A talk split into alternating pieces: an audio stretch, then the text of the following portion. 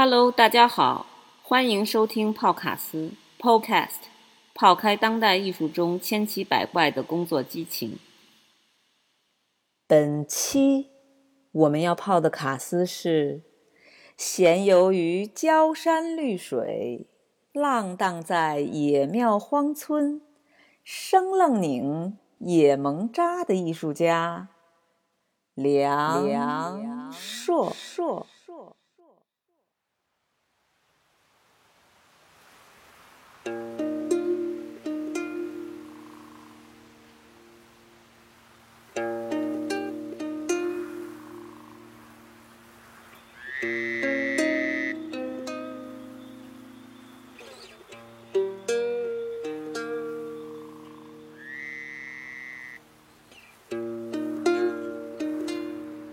山河胆，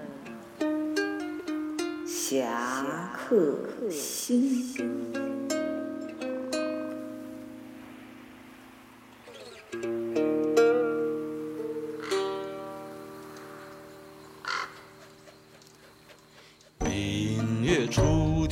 山，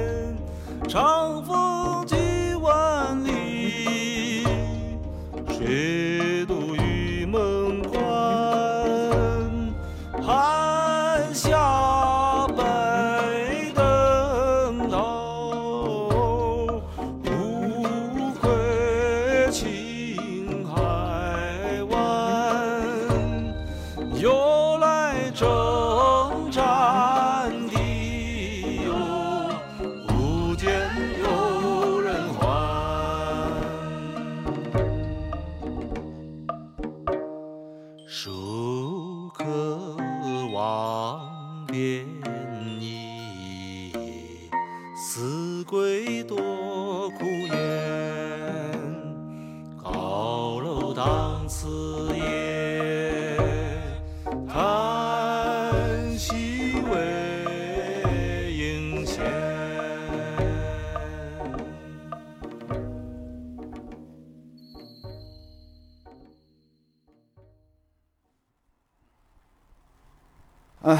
大家好，我是梁硕。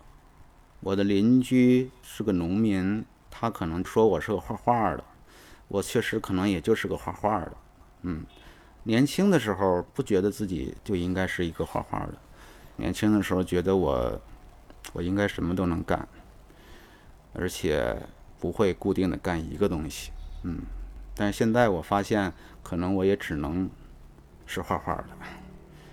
呃，我是接受的非常严格的学院教育，但是我一直都很反感这个东西。嗯，我喜欢玩儿，我觉得这是一种我我我认为比较理想的好的状态。嗯，并不是去做一个作品，做一个展览，做一个作品，做一展览，我觉得像是在战斗。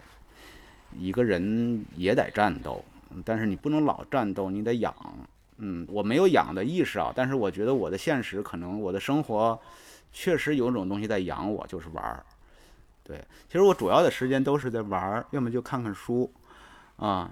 我觉得在玩儿的时候会有一种漫游的状态，所以这样的话，它的结果就是说，一旦开始布展、开始工作的话，就要所有的时间都在里边，不能有任何事情去打断，所有的体力和精力百分之百全都扔进去。啊，其实就要压榨自己一下，有点像涡轮增压一样。你本来你是二点零排量，你一下加个 T，必须得加个 T，就是这种状态啊。但是我玩的时候那种状态呢，是一个正好相反的状态，就是没有任何的预设，然后你啪盖它一下东西，这个东西我认为是在瞬间就有点像一颗，就空气里你的一个蛔虫滋儿就钻进去了，啊，它钻的还挺深的，但其实。你未必真能一直把握住它，因为它不知道钻哪去了，所以它一钻你哎有感觉，进来个东西，我 get 到一个东西，那么这时候你就开始神飞了。你飞的时候其实未必跟着那个进来那个东西，你不知道它飞哪去了。Oh.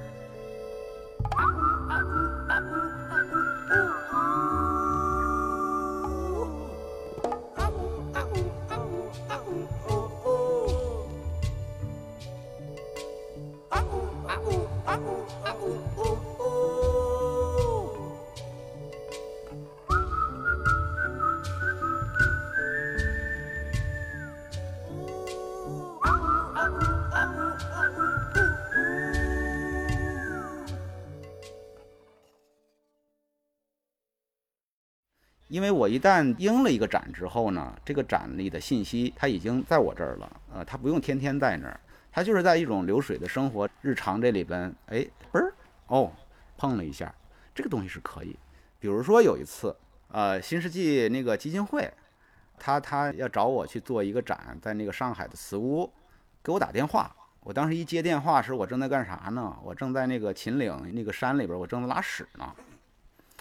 跟我说一下这场地大概什么样哈，然后我看了两张照片啊，行了，我有了。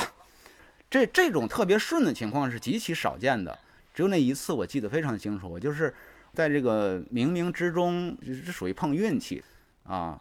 这是一个比较顺的。我再说一个正常情况是什么？嗯，说到大爷，我跟大爷一起出去玩过一次。啊，我们去找王猛的《轻便隐居图》的那个轻便山，其实也瞎找，哪他妈有那轻便山呢？可能是有那地儿，反正啥都转，转了一些墓地啊、古墓啊，转了一些地方啊。其中有一个地方呢，当时特别的啊，被被被被怎么着，算是有所感吧。那个具体来说，我说出来可能没啥意思啊，就是呃太湖边上。水岸边上一个小山上有个庙，小庙。当时石丸丸也带着跟我们一起，嗯，他说上面有个庙，我们去看看，叫石壁精舍。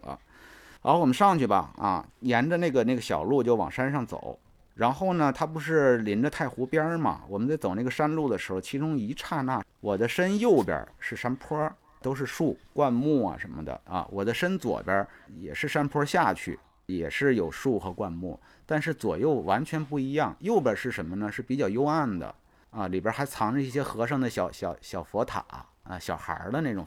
然后左边呢，透着树能看到发光的太湖，啊，就是水面很大，因为你看不着边儿的那种，它是茫茫的一片。但是前面是树带前景，对，当时就是这么一种场景，左右其实是一明一暗，那种那种触动了一下，啪，有了一下。有了一下，可能在你心里留下了一道什么？那这是什么呢？我不知道，我不知道这是什么。当然，加上后续的一个进一步的游走，就是我们上了那个庙了。进到庙里之后，我们爬到一个比较高的一个高台上，然后俯瞰太湖。这时候太湖你就看得清清楚楚，那个水水天相接的地方，还有那些江南的那些啊破岸这些东西，然后所有的这些树丛都跑到下面去了，水完全露出来了。那么这么一套经验来说，我觉得在我心里它刻下了。这是什么呢？我不知道，但是我确实对这个有所感啊。然后不知道过了多长时间之后呢，我就是翻闲书，看那个谁写的那个，呃，《浮生六记》是谁写的？沈复。沈复对，沈复的《浮生六记》，他写了无影禅院。呃，当时这无隐禅院它已经荒败的。它描述的周围的景致其实全是空间关系，虽然也是在叙事有人呀、事情啊，但是他一直都不忘去叙述这个怎么走，看到什么啊，这面是什么，那边是什么。一看完这个，就石壁精舍，就是我太湖边上那个上那小庙的那个上山的整个过程。然后这又怎么样呢？也不能怎么样，他他就碰了啊，碰了一下。然后又过了不知道多久，又展览了，啊，公社跟我约了一个个展，我看了一下现场，当时那个现场是之前的一个艺术家是胡小元儿，他是搭了很多展墙，把这个画廊一分为二，一部分是明，一部分是暗，啊，暗的部分呢，因为他要放影像，全是黑的，顶棚也刷成了黑的，呃，还搭了块黑布，墙地全是黑的，我当时一看，嗯，无影禅院。但是这又怎么样呢？这就是方案吗？这还不是方案。这前前后后其实这是一段时间，没有任何计划的。他它它就搭上了，嗯，它跟你的现实发生关系了，跟你的战斗发生关系了，它就可以形成你的兵器或者一个体力上的一种一种东西，但是它不是预期的，它就是不知道怎么要发生的一个一个事情。每一天都会奔跑得更远，灰白色枯草，摇晃着小路，我将成为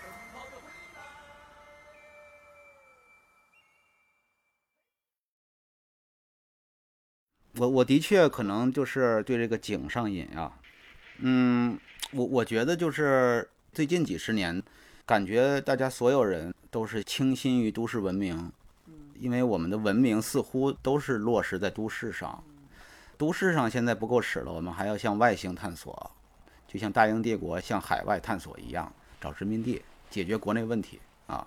那现在向外星探索也是一样，地球的问题解决不了了。但是你逃离你是逃不掉的，你哪逃得掉呢？其实你的麻烦、你的焦虑还是在都市这一块儿嘛。什么身在山林，心在庙堂，说的就是这个意思。你说你真能把庙堂忘了吗？你说陶渊明把庙堂忘了吗？我觉得他没忘。我从陶渊明的诗里，我我读的，我我真的想哭，被感动的一塌糊涂，每次看都要哭。就是我就觉得。太真实了，就是一个文人的那种那种弱，就心里的那个小弱弱呀，就那个。他写了那么多东西，他没说别的，就是复得反自然的这点开心。你说复得反自然的那点开心，他的那个底子是什么？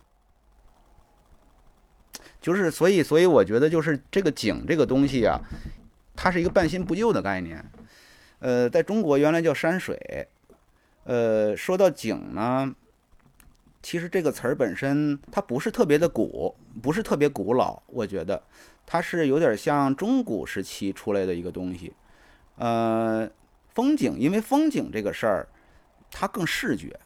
你要说山水，它不是视觉的，山水它是一个更多的是概念性的东西，更多的是一个宇宙观、一个世界观的东西。是一个带有很多人对世界的一个认识方面的一个东西，然后呢，从山水到风景，我觉得是一个很重要的一个转变。风景还是一个更图像性的、更更眼前景象性的一个东西，它跟山水不太一样。这风景呢，它更接近我们现在的生活的感受了。我们一说山水，哇塞，那个是吧？就是特别虚的东西。那景它是一个跟我们的感官很相连的东西啊。你说人出去玩什么的，很多时候都是为了看一眼这个风景。甭说我们这些知识分子，老百姓出去玩去，坐车什么的，报旅游团呀什么的，最终他还是到了那个景区那个点儿之后，啪来张自拍，朋友圈发出去。他最终还是以一个图片的形式传输出去，他拍的就是这个景，我在这儿。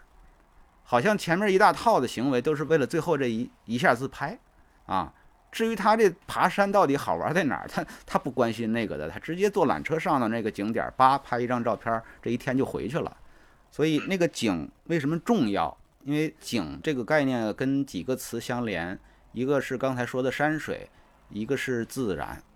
嗯，那个自然是一个挺西方的概念，跟我们那个老子说那个顺其自然不是一个事儿。现在我们说的自然，更多指的是大自然啊，指的是自然造物的这个东西。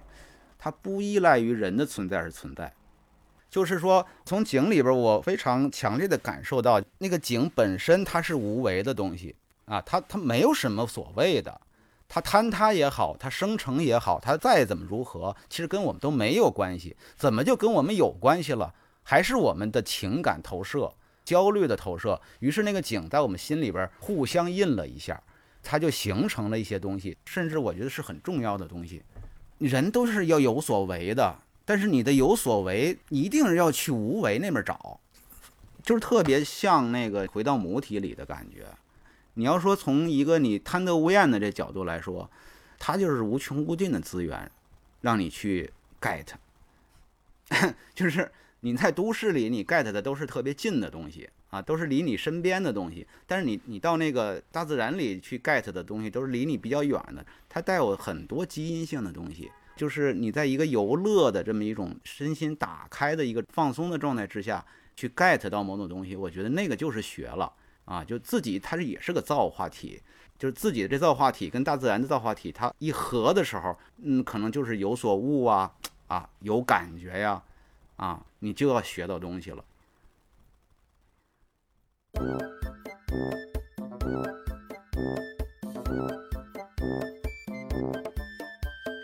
奔驰别墅，儒雅大度，事业成功的同时倍感寂寞。日益激烈的竞争和复杂的人际关系，使我特别郁闷。因男友。贪图富贵，离我出国而去，在这灯情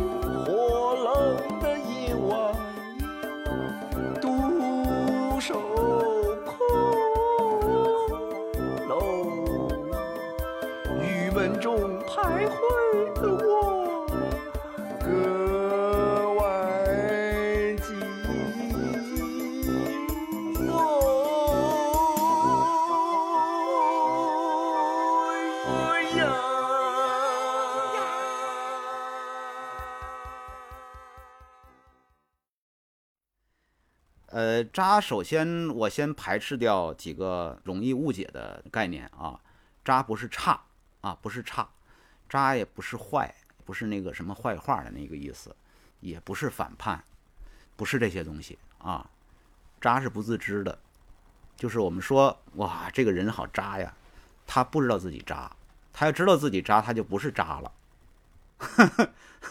呃，说那个作品也是这样啊。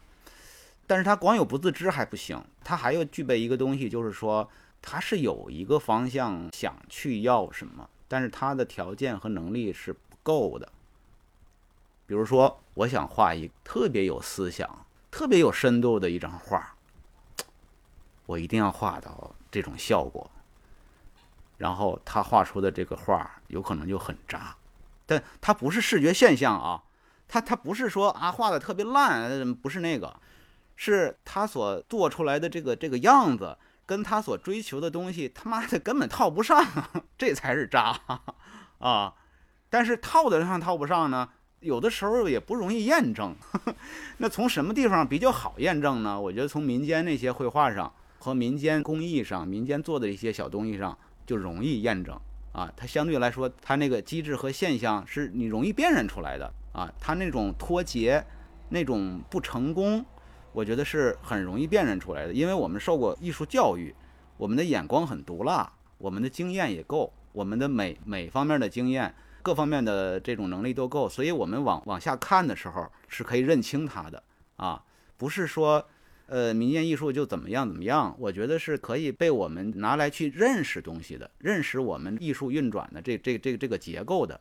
同样的，以此为原理，感动我的东西就是文艺复兴早期的时候。从乔托到达芬奇为止，啊，就这二三百年的时间吧。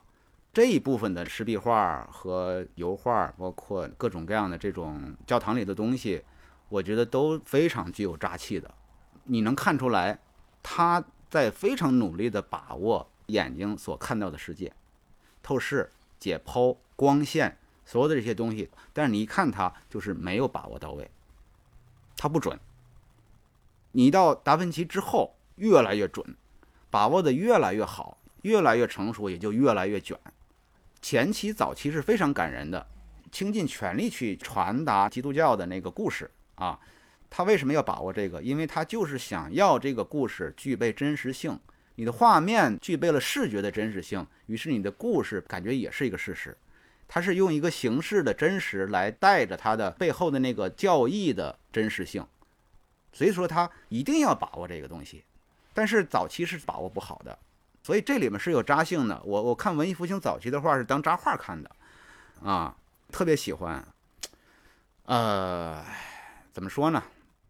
就是我们说渣的时候，其实是有两个事儿，这两个事儿是完全不同的两个事儿。就是我们虽然看到了啊，这个渣的制造者呢追求一种东西，但是他不成功，于是我们看着非常乐啊。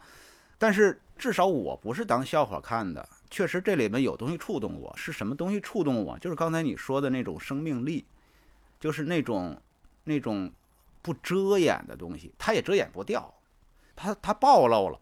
他暴了，他他暴露了自己的这个弱项，他的这个这个软肋，这个暴露出来呢，我们一般用我们专业的角度来说，你这是不成功。但是恰恰是这个不成功，我认为这里面是有我所看到的创造力。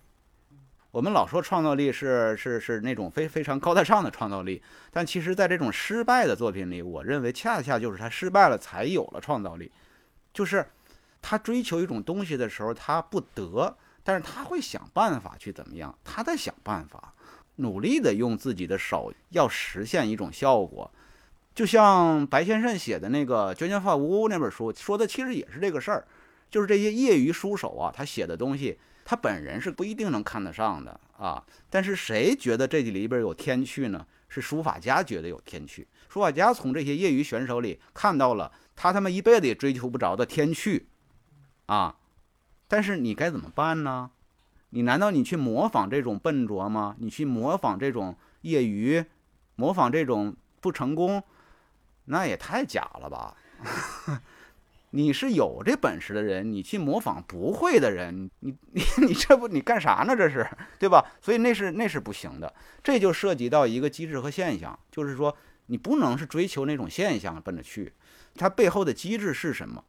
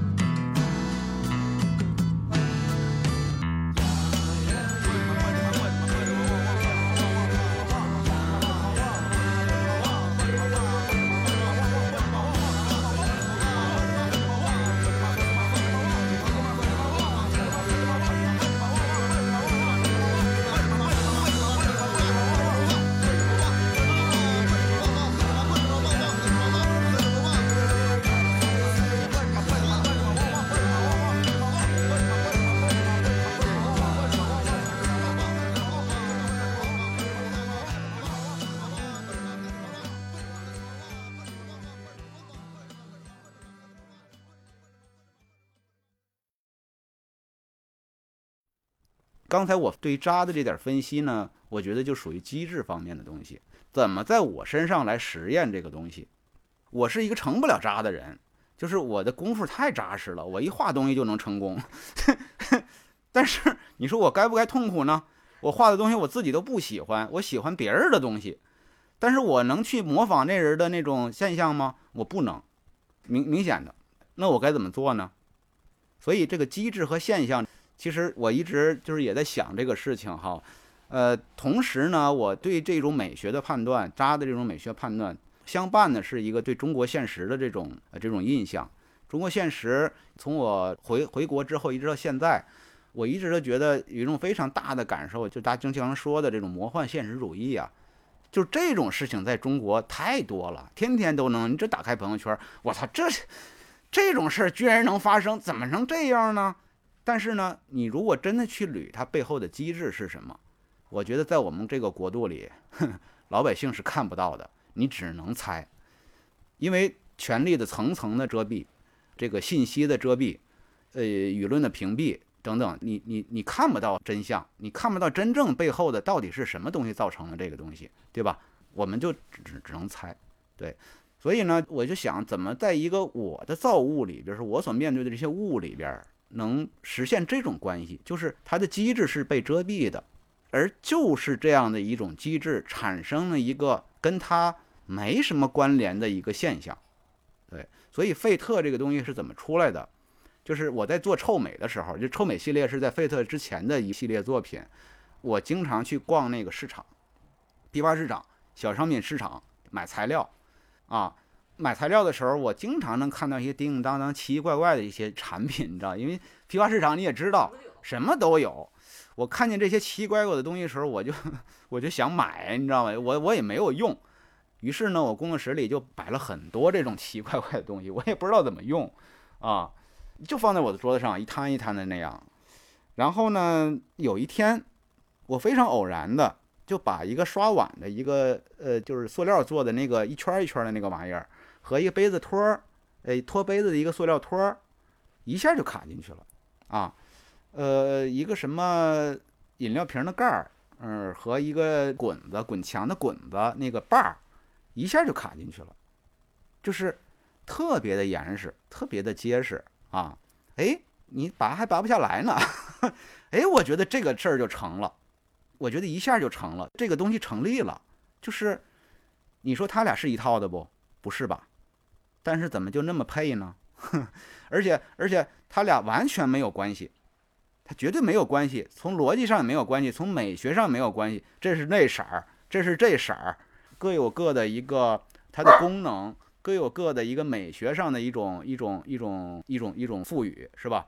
但是他们在一个物理层面来说，啪，正好能卡进去。你说这算什么事儿？哎，我觉得这个点就就出现了，就是说正好纹丝不动的卡了进去，是一个不依赖于任何它原有的属性的一件事情。我就这么卡，一个插一个，一个插一个，我也不知道下一个插上什么，我就满屋子找嘛。我再往上接，呃，接什么我也不知道，直到找到正好能跟它某一部分接上的一个一个东西。那于是就以此类推，可能接出了各种五花八门的一些东西。啊，这个机制非常简单，就是要它的口径一定特别的吻合。我不用胶，不用螺丝钉，不用任何其他的东西，它自己就能正好接上。对。那么要长成什么样子呢？那我可不知道，它该长成啥就是长成什么样。于是它有有一种造物的感觉啊，所以对我来说，那个最妙的就是，就它那个机制造成的这个样子遮蔽了它的机制。其实它是伪渣了，它不是真的渣，就是它的样子很渣，但是其实它背后的那个那套逻辑是很清晰的。我也是执行的非常严格啊，就一定得口径吻合。它是一个几乎无意义，它就没有意义的一个东西。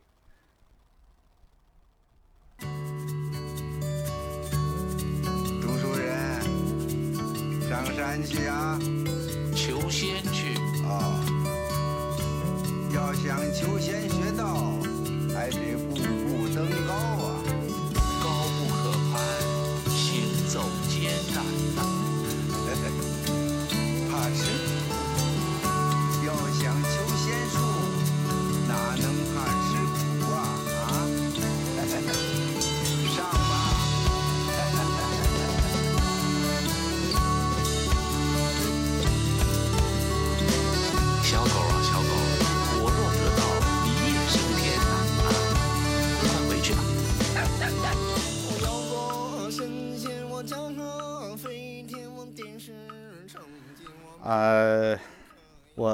说说有点有意思的事情，嗯，其实挺多的，特别多。我说一个吧，我已经写成文章了，但是没发表过。就是有一次，我跟几个朋友去睡庙嘛，睡庙就是找一个寺庙去睡觉的这么一个事儿，什么都不干啊，就是就是就是去睡个觉。呃，其中有一次，我们走到一个河北一个山区里。特别偏的一个深山里的一个小寺庙，我们刚到那儿的时候，边上蹦出一个小和尚，也不知道是不是小和尚，他穿着僧袍，但是这长头发，留着胡子，披头散发的，呃，特别脏啊，又脏又臭，跟着我们，就是老给我们做导游，特别烦人，你知道吗？就是我们不不想被介绍这那的，我们就想自己在那玩儿。呃，我们就爬那大石头，他不敢爬啊，爬上去之后暂时摆脱一会儿。然后，但是我们下山之后呢，顺着小路走走走，哎，又回到那寺庙了。就是你，你一下山，你必须得经过那个寺庙。一看小和尚在那等着我们呢，哎，几位施主在这吃饭吧。到这点儿也是该吃了。哎，我们要开回城里的话，那那还挺远的呢，天已经黑了。呃，吃吧，啊，就在那吃点斋饭，实在是脏，但是也吃了啊。吃完斋饭呢，这小和尚说：“施主住这儿吧。”我们哪敢住啊！我操，就是那种环境 你不敢住的感觉，像那种野庙 似的，是不是正经和尚都不知道啊？就是说什么也不住。然后我们就下山，天已经黑了，小和尚跟着我们。哎，对，还有一个细节就是说，他跟我们在介绍景点说任何事情的时候，最后要以一句佛经做结尾，就是任何事情他都能给你总结出一句佛经来，从经典里扒出来的这个说法，他一直就给我们讲佛经。啊，跟着我们，我们都走了，还跟着我们。我们说你回吧，那个我们知道路啊。好，还跟着，一直跟了，嗯，估计有下山路的，跟了一半儿，有有个有个几公里，到最后，呃，留步了，不跟了。哎呀，我们当时可轻松了，终于不跟了，因为那那耳朵边上老有人给你讲佛经呢，这多烦呀。然后我们走出了一段之后呢，山里传出山歌。因为山里特别静嘛，那野山就是纯黑的，你知道吧？特别的静。一听是他，他在唱歌送我们。当时我们就一下子全部都感动了。就是这个小和尚他到底是怎么回事？他是不是这儿的人？有可能不是，有可能是流浪的，暂时寄居在这个寺庙里啊。帮这个小寺庙揽点什么生意啊，吃点斋饭，当然我们要给钱的嘛，住也要留下点这香火钱嘛，帮他们来弄点收入什么的啊。他为什么会这样？一直到现在，我还经常回想这个事儿，所有的场景、一些细节，他会往外翻。其中一个细节呢，就是说这个寺庙里的方丈啊，这这个住持啊，甚至连做饭的那个大妈呀，都非常的不待见他，就对他指手画脚的。不拿正眼看他嘛，所以他在这个这个小地方的地位是是挺低的。再说这个寺庙呢，其实是个鸟不拉屎的地方，它算不上旅游景点，知道这个地方的人肯定很少，也就是说没有什么游客。那这个小和尚他为什么这么叨逼叨叨逼叨跟着我们说话？我感觉到他特别需要人去听他说话，他其实特别想去抒发自己。他太需要听众了，所以我们去那之后，好一千年没来这几个人，我操，他哪遏制得了啊啊！但其实他真没什么坏心眼儿，他最后眼巴巴看着我们这群人走了之后，给我们唱歌送我们，就就是五味杂陈，哎呀，好孤独的一个人。当然背后很多东西都是猜啊，都是猜，因为我们没有去验证什么东西。这个说到这个哈，我觉得有一个倾向越来越明显，就是尤其是这几年我在看景的时候，其实景本身来说对我的触动，它的这种强度在减弱，什么东西在增强呢？是人在增强。在这个景里，你所遇到的人事，我觉得这整体性整体性在增强增强增强。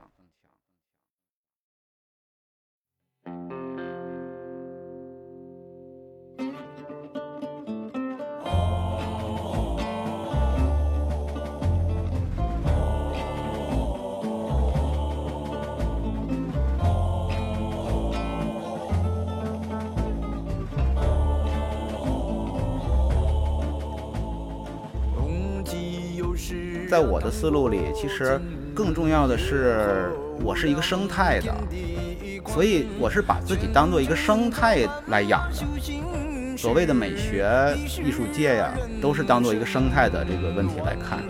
所以生态关系呢，你能说什么？你未必能概全了它，它背后连着很多东西。但是你你什么时候能把它说完呢？总是有意犹未尽的某种东西，觉得是哎，但是又好像哎往前看，哎呦不是，就是哎，对，但是你不要局限于这些被分成门类的概念，观念和美学和你的情感和你的方法和你的技术之间是怎么连的？你的连接方法不一样，你就是讲了不同的故事。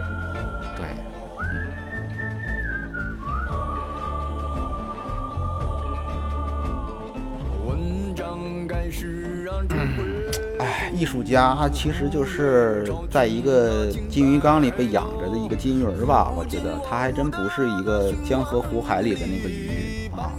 一旦跳出这个鱼缸的话，其实你很难活下去的。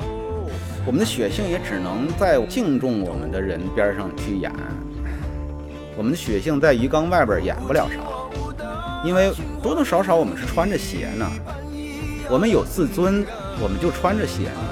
那些不穿鞋的人没什么自尊了，已经被扒得一干二净了啊！那些坏人真的什么什么事儿都干得出来的，就是因为他已经没鞋了，没鞋那还怕啥呀？对吧？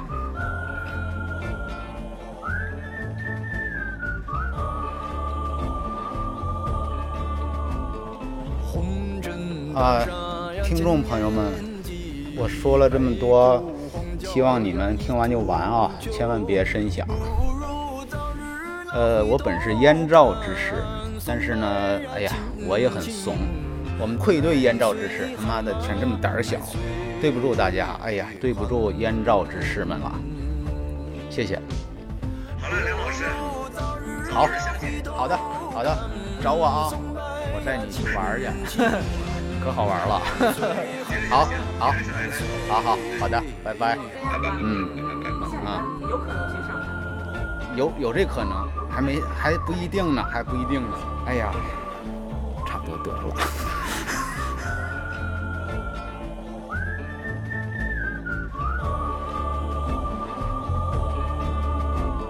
人心弯弯那曲曲水，世事跌跌跌跌重重山。有人问我那修行时云在呀青山，